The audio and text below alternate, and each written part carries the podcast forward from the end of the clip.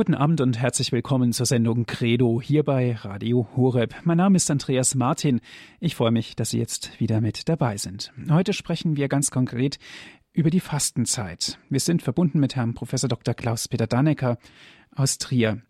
Die österliche Bußzeit oder Fastenzeit möchte uns auf das Osterfest vorbereiten und nimmt Maß am Evangelium. Wie Jesus 40 Tage in der Wüste fastete, sind auch wir eingeladen, 40 Tage lang zu fasten, zu beten und Almosen zu geben. Ein Charakteristikum unseres Glaubens ist es, dass sich ausdrücken will durch unser Verhalten im Alltag, durch unser persönliches Tun, durch die gemeinschaftliche Feier der Liturgie des Gottesdienstes.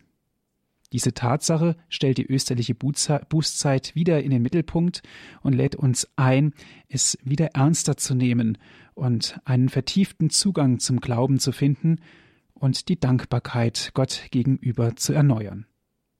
In unserer Sendung Credo heute möchten wir uns also mit der Fastenzeit beschäftigen und insbesondere mit ihrer Symbolik in Liturgie und so ihrer Bedeutung uns nähern. Dazu begrüße ich den Liturgiewissenschaftler Prof. Dr. Klaus-Peter Dannecker. Herzlich willkommen. Guten Abend, Herr Martin. Guten Abend, liebe Hörerinnen und Hörer. Schön, dass Sie sich die Zeit genommen haben, heute wieder bei uns in dieser Sendereihe heute ganz besonders über die Fastenzeit zu sprechen. Zuerst möchte ich nach dem Namen der Zeit fragen. In, ein, in der Anmoderation habe ich zwei Bezeichnungen verwendet. Zunächst österliche Bußzeit und dann das Wort Fastenzeit. Beide Begriffe findet man natürlich auch im Messbuch. Warum gibt es diese zwei unterschiedlichen Namen? Es gibt nicht nur die zwei Namen, sondern es gibt noch viel mehr, wenn man die anderen Sprachen dazu nimmt. Auf Lateinisch heißt die Zeit Quadragesima. Davon abgeleitet, direkt abgeleitet sind die Ausdrücke im Italienischen und im Französischen. Ähm, Quaresima, italienisch, oder Carême auf Französisch. Dieses lateinische Wort heißt eigentlich nur 40, mehr nicht. Das ist also ein Zahlwort. Und ähm, man hat bei der Übersetzung nach, der, nach dem Zweiten Vatikanischen Konzil überlegt, wie man diese Zeit am besten bezeichnen könnte. Die Bezeichnung Fastenzeit ist eine Bezeichnung, die im Volk verbreitet ist und war.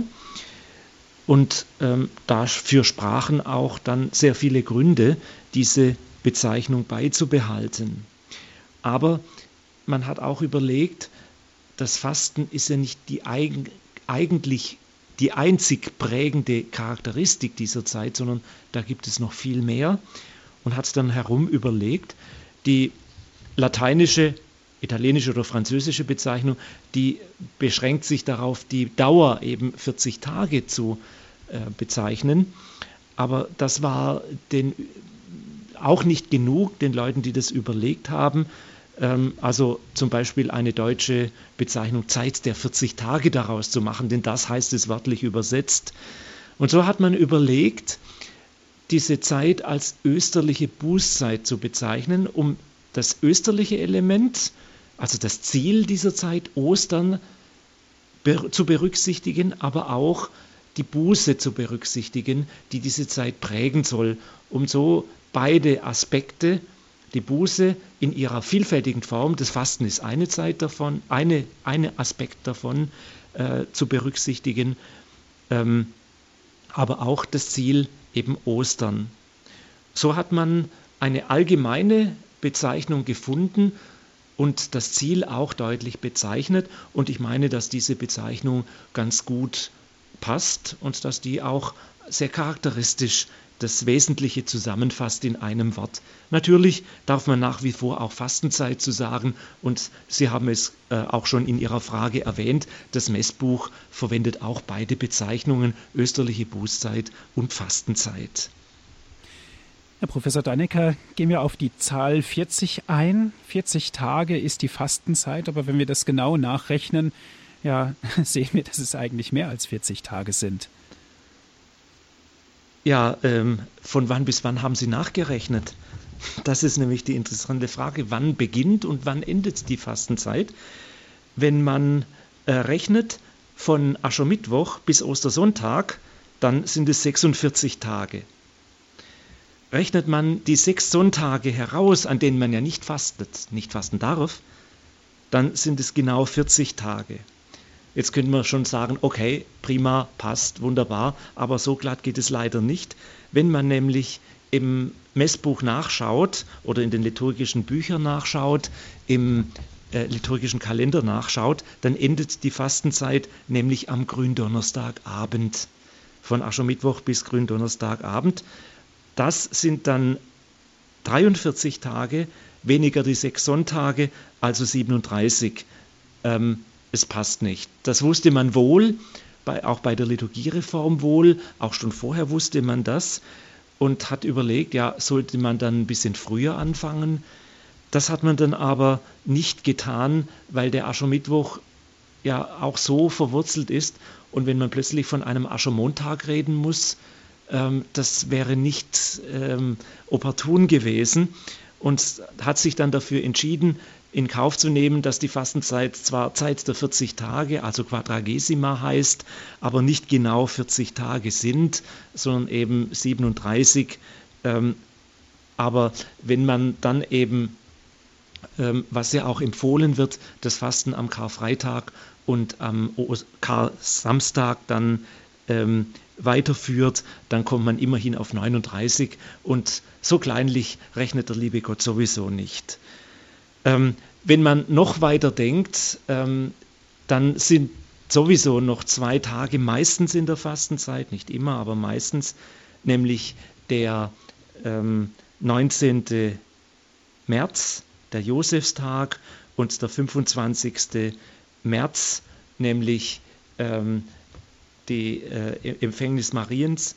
Und ähm, da das sind Hochfeste und damit wird an denen auch nicht gefastet. Also passt die ganze Sache rein zahlenmäßig, mathematisch exakt nicht. Ähm, von daher muss man diese Zahl 40 auch als Symbol sehen. Es ist eine symbolisch lange Zeit, wie die 40 Jahre in der Wüste des Volkes Israel. Und diese lange Zeit, sich hin orientieren auf Jesus, auf den Glauben, darum geht es. Und die 40 Tage des die das Evangelium berichtet, dass Jesus gefastet hat, sind wahrscheinlich auch nicht abgezählt genau exakt 40 mal 24 Stunden gewesen, sondern es drückt aus, es ist eine lange Zeit, eine Zeit, in der man lang und gut Zeit hat, sich zu orientieren, sich ähm, auch versucht zu werden, wie Jesus versucht wurde, aber auch eine lange Zeit, um wieder einen Neubeginn zu wagen. Ausreichend Zeit, keine Hetze, das ist ja auch ein wichtiges Charakteristikum der Fastenzeit. Und deshalb ähm, darf man es mathematisch nicht so genau nehmen. Ich habe es jetzt mal getan, damit man einfach mal die Zahlen gehört hat. Aber ähm, es ist ähm, eine symbolische Zeit, auch eine symbolische Zeitdauer. Im Übrigen ähm, gibt es andere Kirchen, auch ähm, unierte Kirchen, das heißt Ostkirchen, die ähm, mit der römischen Kirche verbunden sind, also den Papst anerkennen, die nicht 40 Tage, sondern zum Beispiel 50 Tage fasten, wie zum Beispiel die syro-malabarische Kirche in Indien. Und äh, wenn man in die historische Entwicklung geht, dann war es nicht immer eine 40-tägige Zeit, sondern eine Zeit, die mal länger und mal kürzer gedauert hat. Ähm, von daher ähm, bleibt die Bedeutung der Zeit, die Dauer hat eine zweitrangige Bewandtnis. Sie hören die Sendung Credo hier bei Radio Hureb. Die Fastenzeit, unsere Thematik heute. Wir sprechen mit Herrn Professor Dr. Klaus-Peter Dannecker.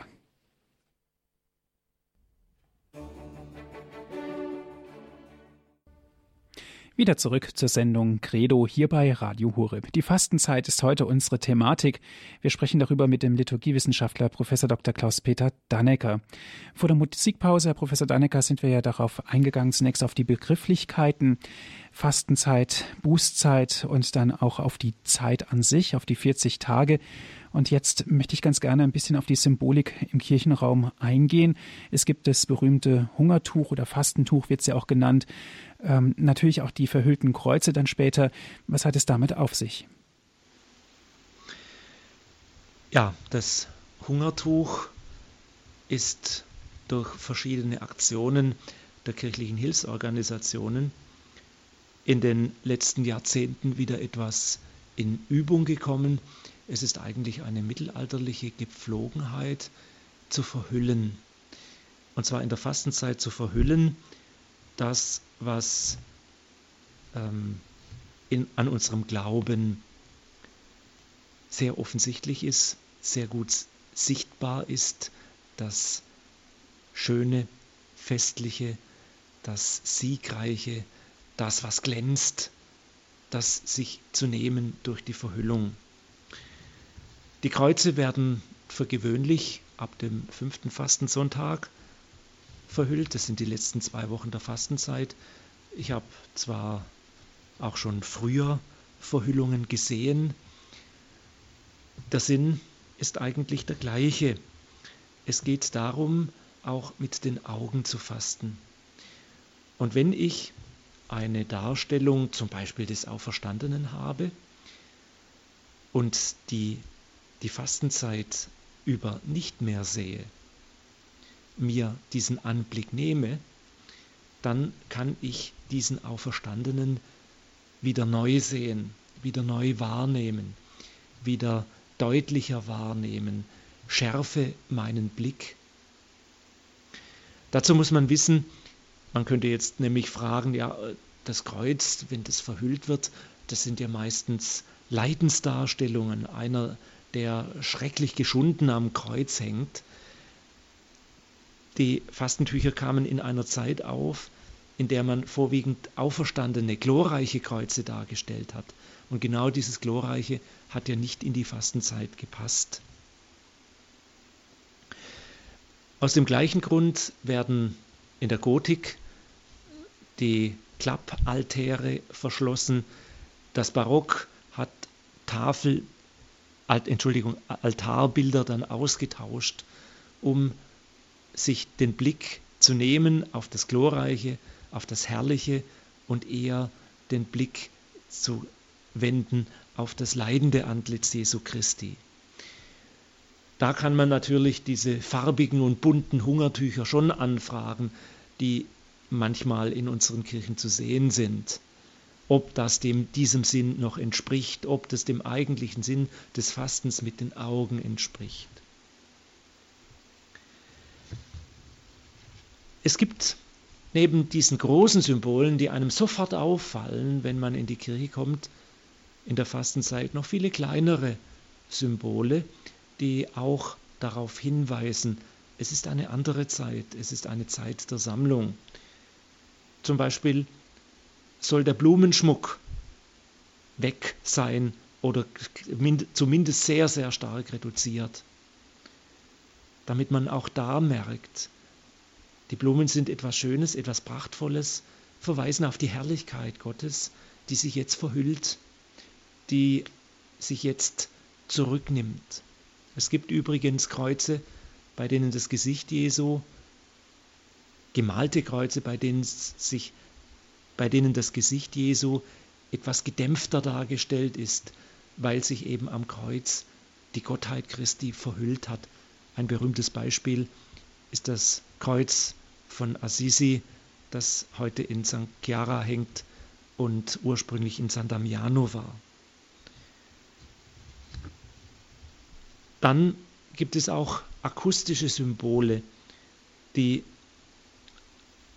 in der Fastenzeit sind.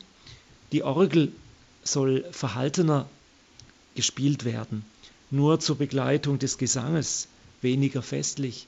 Auch hier geht es um ein Fasten mit den Ohren.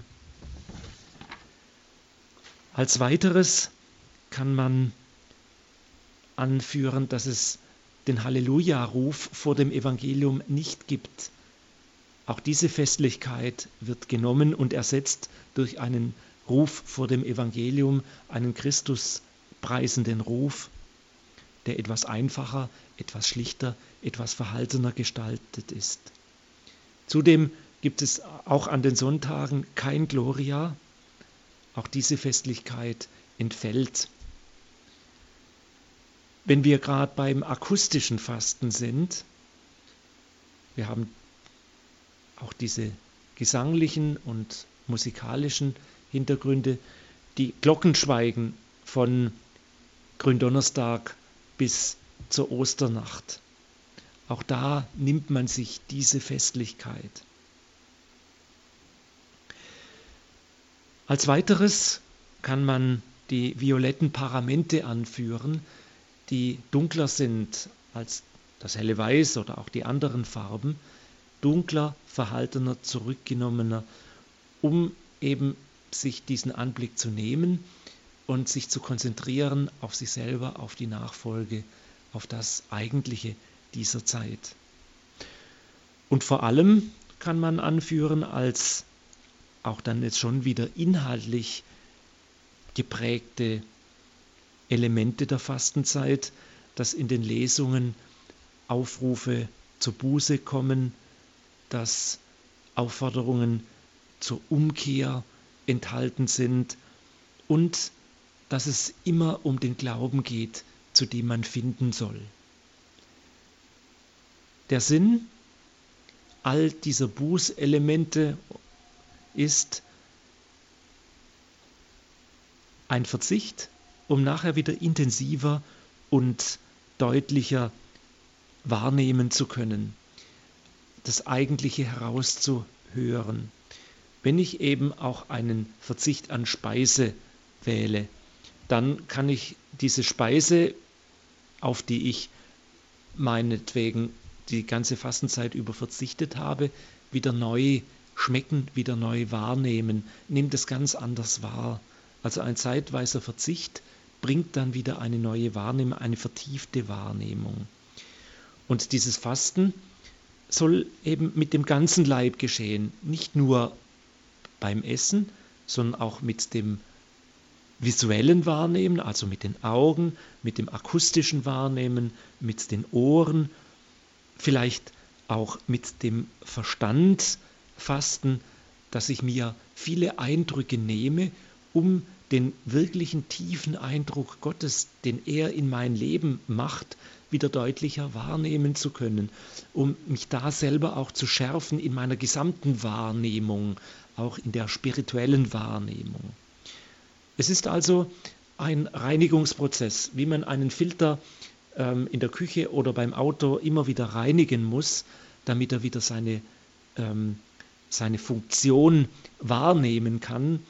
So ist es auch mit uns selber, dass wir uns immer wieder reinigen müssen, um auch vom Glauben her wieder neu wahrnehmen und vertiefter wahrnehmen zu können. Herr Professor Dannecker, gehen wir jetzt auf die Liturgie ein. Die Fastensonntage sind ja sehr charakteristisch. Wie stehen diese denn im Zusammenhang mit der österlichen Bußzeit? Und zunächst haben Sie ja auch gesagt, der Sonntag ist eigentlich als Fastenzeittag, als Fastentag ausgenommen. Ja, ähm, da fangen wir am besten damit an, was will überhaupt eine solche österliche Bußzeit? Mit, ich habe gerade eben bei den Symbolen schon gesagt, vertiefte Wahrnehmung, aber wozu? Wahrnehmen ist dann jetzt noch kein religiöser Vorgang oder noch nicht unbedingt ein religiöser Vorgang. Wenn wir in den, in den Aussagen des Zweiten Vatikanischen Konzils schauen, dann ist dort die 40-tägige Fastenzeit ein, beschrieben. Ich will das jetzt mal zitieren. In Sacrosanctum Concilium 109, also in der Liturgiekonstitution, heißt es, die 40-tägige Fastenzeit hat die doppelte Aufgabe, vor allem einerseits durch Tauferinnerung oder Taufvorbereitung, andererseits durch Buße die Gläubigen, die in dieser Zeit mit größerem Eifer das Wort Gottes hören und dem Gebet obliegen sollen, auf die Feier des Pascha-Mysteriums vorzubereiten. Dieser Doppelcharakter soll sowohl in der Liturgie wie auch in der Liturgiekatechese in helles Licht gerückt werden. Was heißt das? Also, wir haben einen einen Doppelcharakter, Taufvorbereitung, Tauferinnerung und Buße. Vielleicht fasst das die Fastenpräfation 1, die erste Präfation für die Fastenzeit, noch in ein schönes, ähm, in eine schöne sprachliche Aussage. Da heißt es, du mahnst uns in dieser Zeit der Buße zum Gebet und zu Werken der Liebe, du rufst uns zur Feier der Geheimnisse, die in uns die Gnade der Kindschaft erneuern. Damit bringt es, bringt diese Präfation, diese Aussage beide äh, Charakteristika der Fastenzeit zusammen. Also, was ist damit gemeint? Die Gnade der Kindschaft, die Geheimnisse, die die Gnade der Kindschaft erneuern. Was ist damit gemeint? Die Gnade der Kindschaft ist die Taufe. Die Taufe, die wir meistens als Kinder empfangen haben und die in uns die Gotteskindschaft konstituieren, die festgelegt haben, festgestellt haben, du bist nun ein Kind Gottes, du gehörst nun zu Gott oder eigentlich ganz anders herum. Gott hat sich mit dir ein für alle Mal verbunden. Das ist die Gnade der Kindschaft. Und diese Gnade soll sich in dieser Fastenzeit erneuern. Die Buße ist dazu die, der Weg, den die Kirche uns vorschlägt, in ihrer vielfältigen Form. Und das haben Sie auch bereits in, der, in Ihrer Anmoderation gesagt. Die Fastenzeit wird beschrieben, auch vom Evangelium her, das wir am Aschermittwoch hören, mit drei Elementen, nämlich das Fasten an Speise und Trank, also das leibliche Fasten als erstes Element, das Gebet und Werke der Liebe, also Almosen geben, im weitesten Sinne sich um den Nächsten kümmern. Hören auf das Wort ist ein wichtiges Element, das auch die Liturgiekonstitution erwähnt hat. Das will die österliche Bußzeit und schlägt uns diesen Weg vor in seiner ganzen Bandbreite der Hinkehr, der neuen Hinkehr zu Gott. Die Kindschaft erneuern ist ein Ausdruck, den die Fastenpräfation nennt. Was heißt es? Wie kann man die Taufe erneuern? Was tut die Taufe? Die Taufe gliedert uns ein in das Volk Gottes. Sie lässt uns alle Schuld und Sünde nach, auch die Erbschuld, und ähm, stellt uns damit als neue Schöpfung wieder neu her. Und genau das geschieht auch im Bußsakrament. Deshalb lädt uns die Kirche ein, das Bußsakrament als Erneuerung für diese Kindschaft Gottes zumindest in der Fastenzeit zu empfangen und damit auch ein Zeichen zu setzen. Das ist auch ein Weg in der Fastenzeit.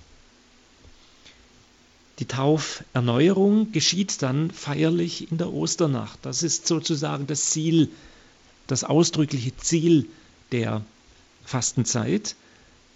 Die eigene Taufe mit dem Ritus der Absage und des Bekenntnisses, aber auch dann der Besprengung mit dem frisch geweihten Taufwasser dann ähm, zu erneuern und voll Dankbarkeit an die eigene Taufe zu denken. Sie haben in Ihrer Frage auch die Fastensonntage angesprochen und wie passen die jetzt mit dieser österlichen Bußzeit zusammen. Die Fastensonntage sind sehr charakteristisch und haben auch von ihrer Liturgie her ähm, ganz eigen, eine ganz eigene Prägung, eine inhaltliche Prägung, auf die ich jetzt eingehen möchte. Vor allem das Lesejahr A, in dem wir dieses Jahr stehen, hat eine relativ deutliche Ausrichtung auf die Taufe. Dort wird die Taufe sozusagen meditiert in ihrer Bedeutungsfülle. Fasten, und das tun wir am Sonntag nicht, habe ich ja versucht zu erklären, ist eine Ausdrucksweise der Buße. Es gibt viele weitere Ausdrücke der Buße, die am Sonntag selbstverständlich stattfinden. Auch an einem Sonntag in der Fastenzeit ist kein Halleluja und kein Gloria. Liturgisch also ist Fastenzeit, ist österliche Bußzeit, die diese Ausrichtung auf Gott ähm, ermöglichen will und fördern will. Wenn man die Fastensonntage einmal thematisch anschaut, dann haben wir am ersten Sonntag, am ersten Fastensonntag als charakteristisches Element das Evangelium der Versuchung Jesu. Jesus geht in die Wüste, fastet 40 Tage und wird vom Teufel in Versuchung geführt. Das ist ein Auftakt der Fastenzeit, in der noch einmal klar vor Augen gestellt wird, wenn wir uns auf das Fasten einlassen, tun wir das, was Jesus getan hat, der in die Wüste ging und 40 Tage gefastet hat. Und uns kann es genauso passieren, wie es Jesus passiert ist, dass wir eben versucht werden. Dass das nicht so glatt geht, dass es uns auf die Probe stellt, dass wir vielleicht auch Anfechtungen haben. Aber im Vertrauen auf Gott, der stärker ist als alle wiedergöttlichen Kräfte, können wir diese Zeit begehen. Und auch dieses Vertrauen lebt uns Jesus vor. Und in, in dieses Vertrauen können wir uns hineinstellen. Der zweite Fastensonntag könnte überschrieben werden als Sonntag der Verklärung Christi. Charakteristisch ist das Evangelium von der Verklärung Jesu. Jesus steigt mit drei Jüngern auf den Berg und wird dort verklärt, erscheint in einem hellen weißen Gewand und aus der Wolke ruft die Stimme des Vaters, dies ist mein geliebter Sohn, auf ihn sollt ihr hören. Diese, dieses Evangelium, dieser Sonntag stellt also nochmal deutlich die Herrlichkeit Christi vor Augen und schickt uns aber auch wieder los zu verkünden. Dieses Evangelium ist verbunden mit der Lesung von Abraham, der von Gott gesegnet wird und den Auftrag erhält, ein Segen sollst du sein. Und diesen Segen, den sollen auch die Jünger verkünden. Auf dem Abstieg vom Berg schärft Jesus seinen Jüngern ein, erzählt niemand davon, von dem, was ihr, von dieser Herrlichkeit, bis ich von den Toten auferstanden bin. Was aber andersherum heißt, wenn ich von den Toten auferstanden bin, dann dürft, dann müsst ihr sogar das verkünden, diese Herrlichkeit, die dann für alle offensichtlich und klar ist. Und verkündet diese Herrlichkeit, damit können wir sagen, und tauft die Menschen im Namen des Vaters und des Sohnes und des Heiligen Geistes. Konsequent geht es dann im Grunde am dritten Fastensonntag weiter mit dem Evangelium, wo sich Jesus und die Samariterin am Jakobsbrunnen begegnen. Jesus sagt, das Wasser, das ich gebe, wird zur sprudelnden Quelle, die Wasser für das ewige und das die Wasser für das ewige Leben ausströmt. Also Jesus selber stellt sich dar als der, der das lebendige Wasser ist, gibt und damit das ewige Leben gibt. Damit hat er die ganze Bandbreite für die Taufe aus, aufgemacht. Und typisch ist die Samariterin, die zum Glauben kommt in der Begegnung mit Jesu, Jesus. Das Evangelium schreibt davon, dass Jesus um die Mittagszeit am Jakobsbrunnen angelangt und dort auf die Samariterin trifft. Kein Mensch geht bei der Hitze in den dortigen klimatischen Verhältnissen um die Mittagszeit zum Brunnen, um zu schöpfen. Die Samariterin tut das, weil, wie sich eben auch im Gespräch Jesu herausstellt, weil sie nicht anderen Menschen begegnen will, weil sie einiges hinter sich hat, weil sie im Grunde eine gescheiterte Existenz ist. Jesus kann sie nicht ausweichen. Und die Begegnung mit Jesu führt sie zum Glauben, zu einem tiefen Glauben. Und das Interessante ist, dass diese Frau dann das weitererzählt und sofort zur Missionarin wird sofort weiter erzählt, ich bin dem Messias begegnet. Sie hat ihn erkannt als den Heiland, als den Messias und viele von diesem Ort kommen zum Glauben an ihn aufgrund ihrer Worte, aufgrund der Begegnung, die sie erzählt, weitererzählt hat. Darauf geht übrigens Papst Franziskus in Evangelii Nuntiandi ein, indem er uns alle auch auffordert, genauso wie die Samariterin, das vom Glauben weiterzuerzählen und Menschen zu begeistern für diesen Jesus, dem wir begegnet sind. Also auf die Taufe hin interpretiert, die Samariterin, die begegnet Jesus und kommt zum Glauben an ihn. Der Glaube, der Voraussetzung ist für den Empfang eines Sakramentes, natürlich vor allem auch der Taufe. Was der Glaube jetzt nun ausmacht, das belegt der vierte Fastensonntag, an dem das Evangelium vom Blindgeborenen vorgetragen wird. Der Blindgeborene, der begegnet Jesus,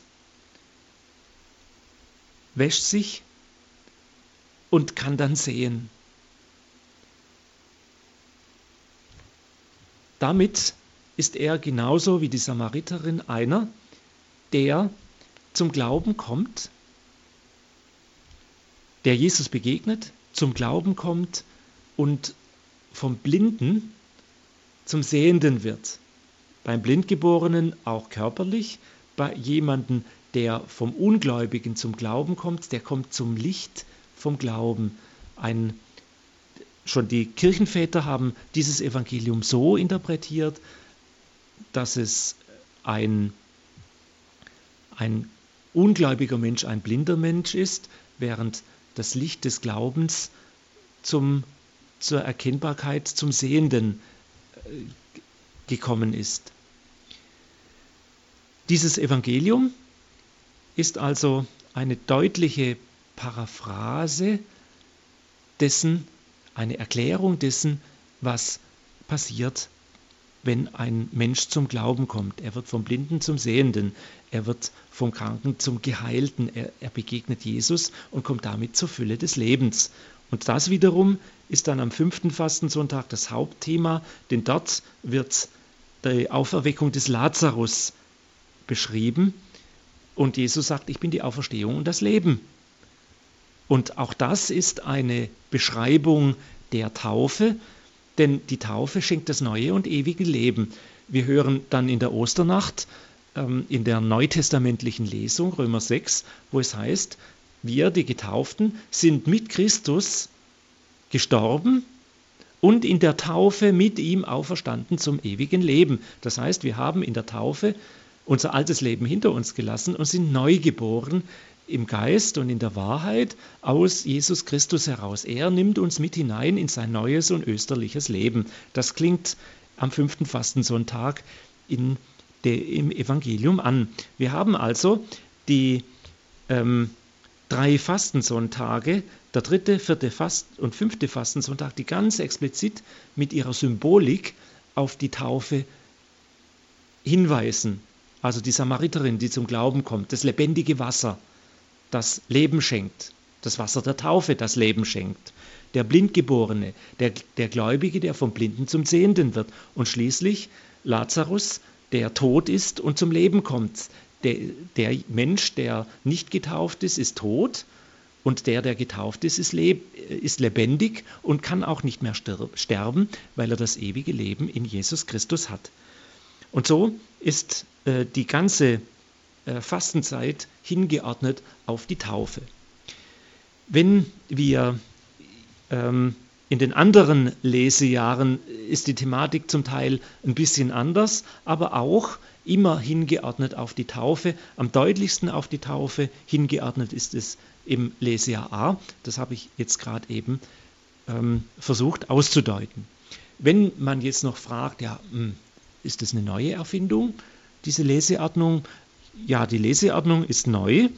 Die hat man 1970 eingeführt, aber natürlich nicht ähm, aus dem Nichts erfunden, sondern man hat gerade in der Fastenzeit auf die uralten Lesungen zurückgegriffen, die man schon ähm, in der Frühzeit der Kirche belegt hat und gelesen hat. Und daher weiß man auch, dass schon in der Frühzeit der Kirche diese Texte auf die Taufe hin verstanden worden sind, als, als Ausdeutung, als symbolische Deutung der Taufe, als Exemplifizierung dessen, was in der Taufe geschieht und wie es geschieht. Herr Professor Dannecker, zunächst herzlichen Dank bis hierhin. Ich würde ganz gerne noch einen Schritt weitergehen und über den Palmsonntag sprechen. Der Palmsonntag leitet ja dann über zur Karwoche. Er ist einerseits ein Gedächtnis des Einzugs in Jerusalem, dann aber doch von der Passion sehr geprägt. Also es werden wirklich beide Pole sozusagen in den Vordergrund gestellt. Einmal der Jubelruf, aber dann auch die Passion. Ja, ähm, das ist beim Palmsonntag so ein bisschen äh, zwiespältig. Jubel, Hosanna, dem Sohne Davids, aber auch kreuzige ihn. Und diese Bandbreite, die hat Jesus in seinem Leben erlebt und die stellt der Palmsonntag auch dar. Also einerseits die Palmen, mit der ihm gehuldigt wird, und andererseits das Kreuz, an dem er dann gekreuzigt wird. Wenn man ein Bild für den Palmsonntag bemühen möchte, dann könnte man sagen, der Palmsonntag ist sozusagen die Ouvertüre für die Karwoche. Also so wie in einer Ouvertüre einer Oper alle Themen anklingen, die in der Oper irgendwann mal dann auch sehr stark ausgefaltet und auftauchen, so tauchen die Themen schon einmal im, am Palmsonntag an. Und der Palmsonntag ist sozusagen die Türe hinein in die Karwoche, die dann eben die Huldigung, speziell am Palmsonntag, dann aber auch bis hin zur Kreuzigung dann alles durchlebt und ausführlich durchlebt. Ähm, es ist die bittere Ablehnung Jesu, der Gottesknecht, der für den, sein Volk leidet das ist ja dann auch in der Lesung, ähm, in der alttestamentlichen Lesung des Palmsonntages drin. Und ähm, ich denke, dass der Palmsonntag dann auch einlädt, uns zu überlegen, wie gehe ich jetzt durch diese Karwoche? Wie begleite ich ganz persönlich diesen Jesus? Wir hören ja zunächst einmal das Evangelium vom Einzug in, in Jerusalem, dann ähm, feiern wir das ja nach mit der Weihe der Palmen, der Palmzweige und huldigen auch selber dann Jesus, der uns zum Leben werden will. Das ist auch ein Symbol der Palmzweige, ähm, was auch im, im Weihegebet der Palmzweige aufscheint, dass grüne, die grünen Blätter, die das Leben darstellen, das Leben, das uns in Christus begegnet. So wird der Palmsonntag eröffnet.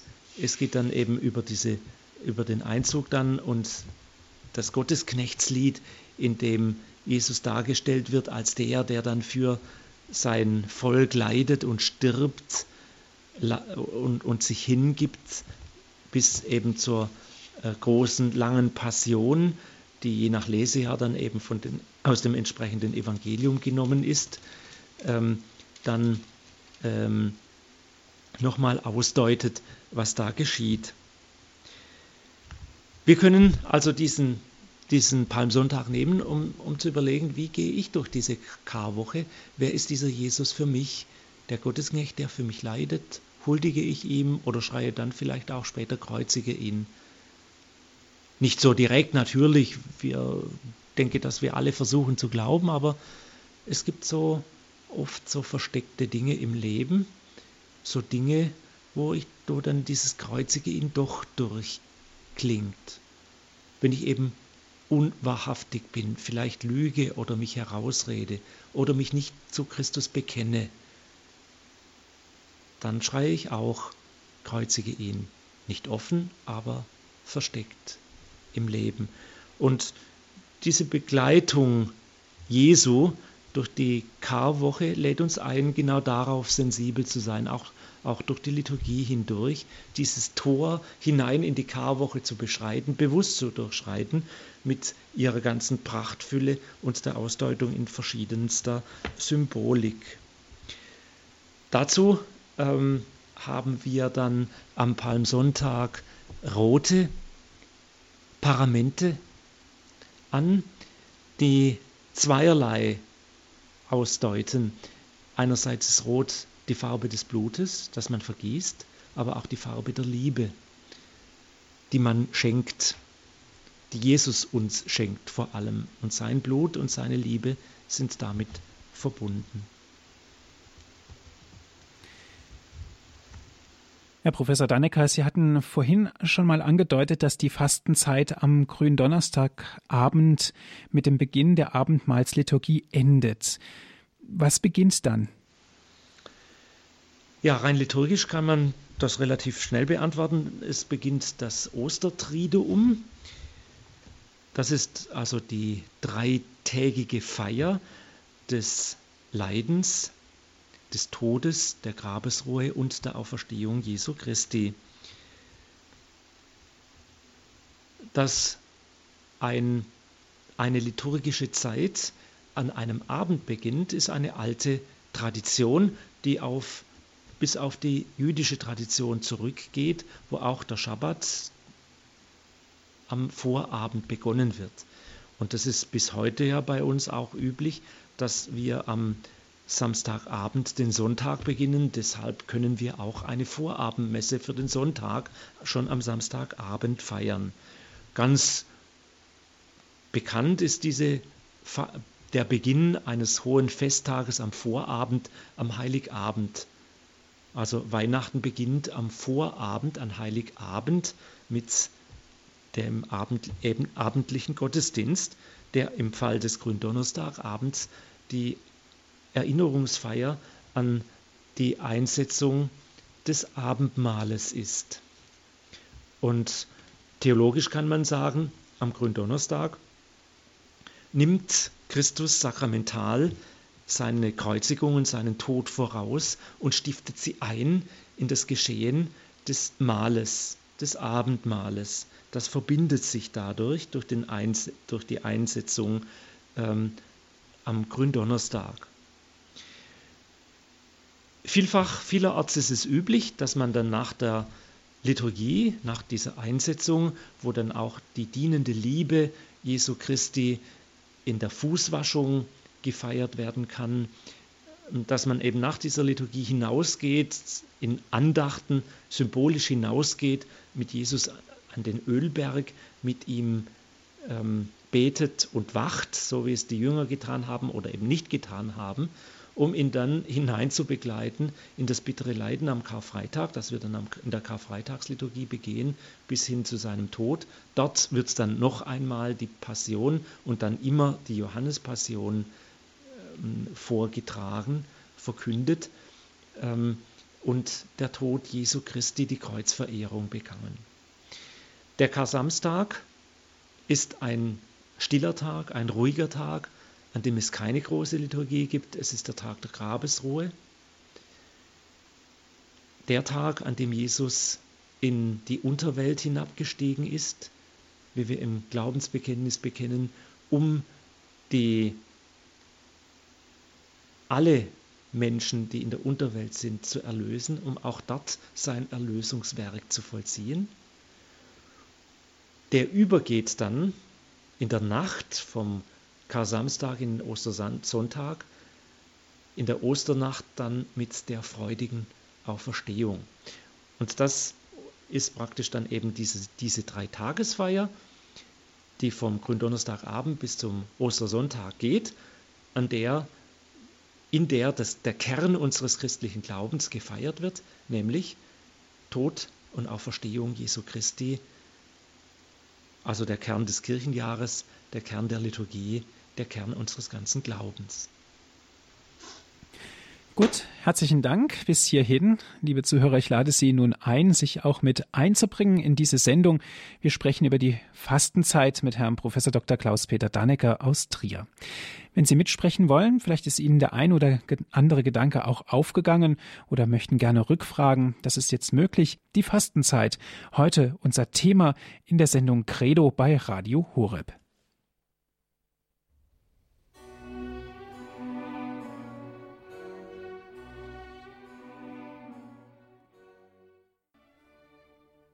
Sie hören die Sendung Credo bei Radio Horeb. Heute geht es ganz konkret um die Fastenzeit. Wir sprechen mit Herrn Professor Dr. Klaus-Peter Dannecker aus Trier. Herr Professor Dannecker, eine erste Hörerin darf ich begrüßen. Es ist Frau Kellam aus München. Guten Abend.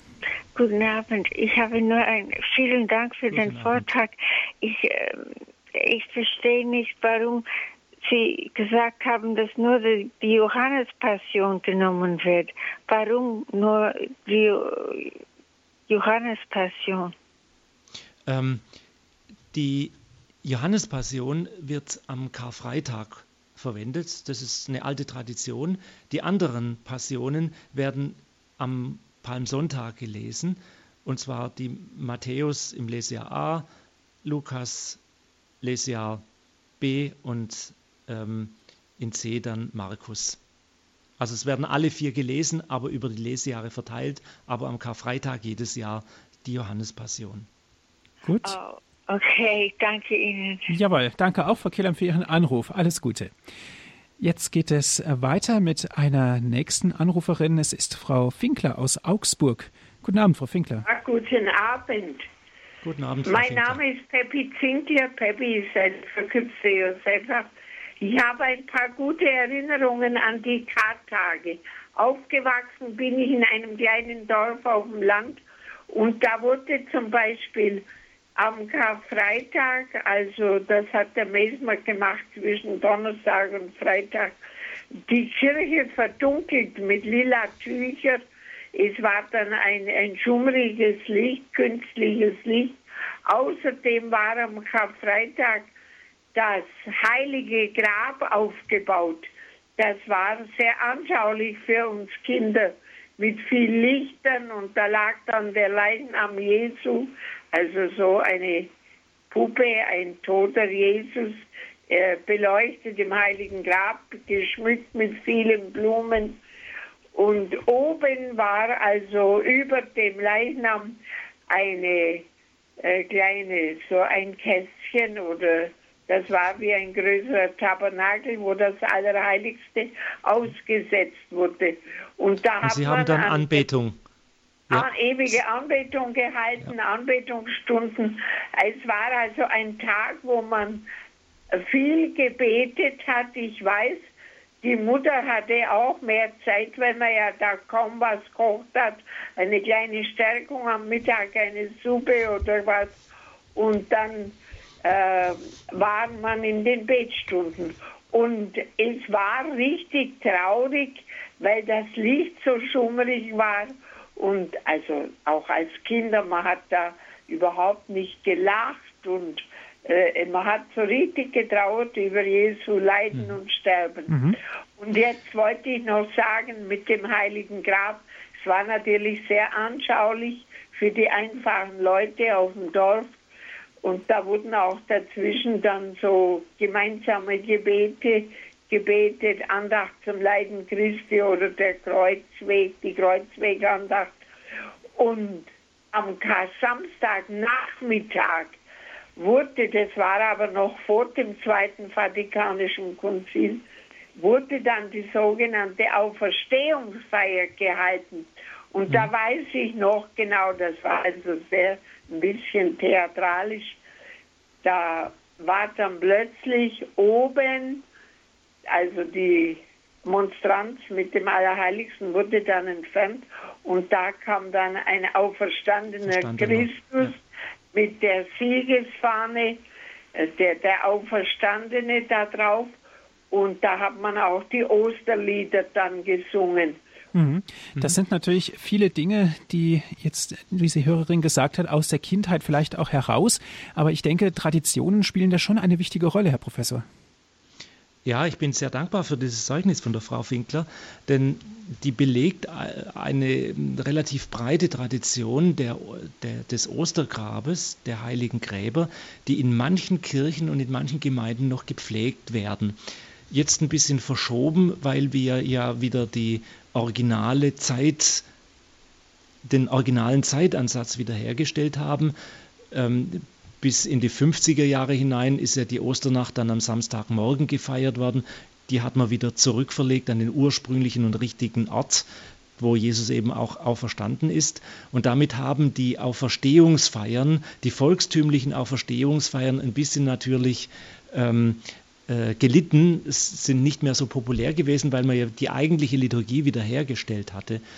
Aber ähm, äh, man kann auch heute noch ein heiliges Grab einsetzen und ich kenne selber einige äh, Gemeinden, die das tun, ähm, wo dann eben nicht mehr am Gründonnerstag, aber dann am Karfreitag nach der Liturgie ähm, das Grab besucht wird, Gebetsstunden gehalten werden, äh, zum Teil auch Anbetung gehalten wird, ähm, auch den, den Kar-Samstag über bis eben zur Osternacht, wo dann ähm, parallel mit dem Gloria in der Osternacht dann auch der Auferstandene dann äh, am Heiligen Grab aufscheint. Also diese volkstümlichen Elemente kann man sehr gut auch mit unserer heutigen Liturgie verbinden. Und ich finde es auch schön, wenn das wenigstens in wenigen Gemeinden noch geschieht.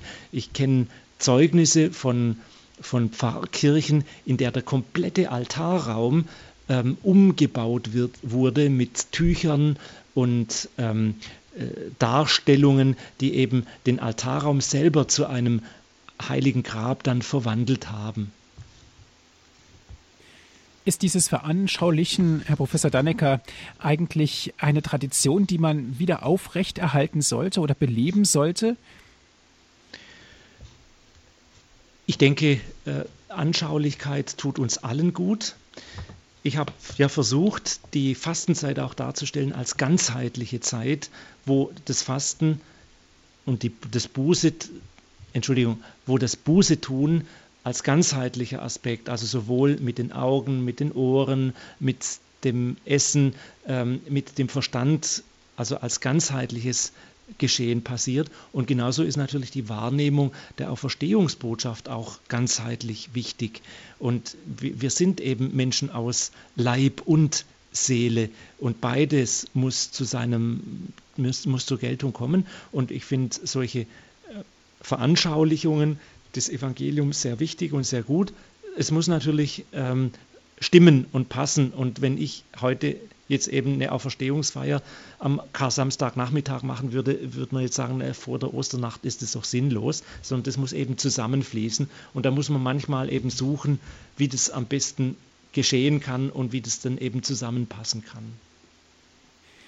Ja, herzlichen Dank für die vielen Informationen, die Sie uns gegeben haben, Herr Professor, Herr Professor Dannecker.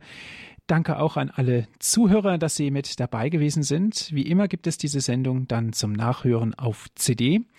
08328 921 120, die Telefonnummer unseres CD-Dienstes. Noch einmal 08328 921 120. Wenn Sie von außerhalb Deutschlands anrufen, 0049 vorab wählen. Weiter geht es mit der 8328 921 120 oder auf unserer Internetseite www.hore.org gibt es auch die Sendung dann zum Herunterladen als MP3-Datei www.hore.org, unsere Internetadresse, die Internetadresse von Radio Horeb. Herr Professor Dannecker, darf ich Sie jetzt am Ende dieser Sendung um ein Gebet und um den Segen bitten? Ja. Der Herr sei mit euch. Und mit deinem Geiste. Der Herr sei euch nahe.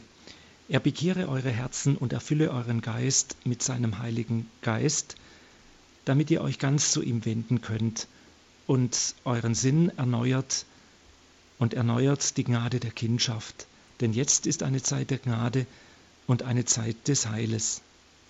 Und so erneuere euren Glauben der Allmächtige und segne euch der allmächtige Gott, der Vater und der Sohn und der Heilige Geist. Amen. Amen.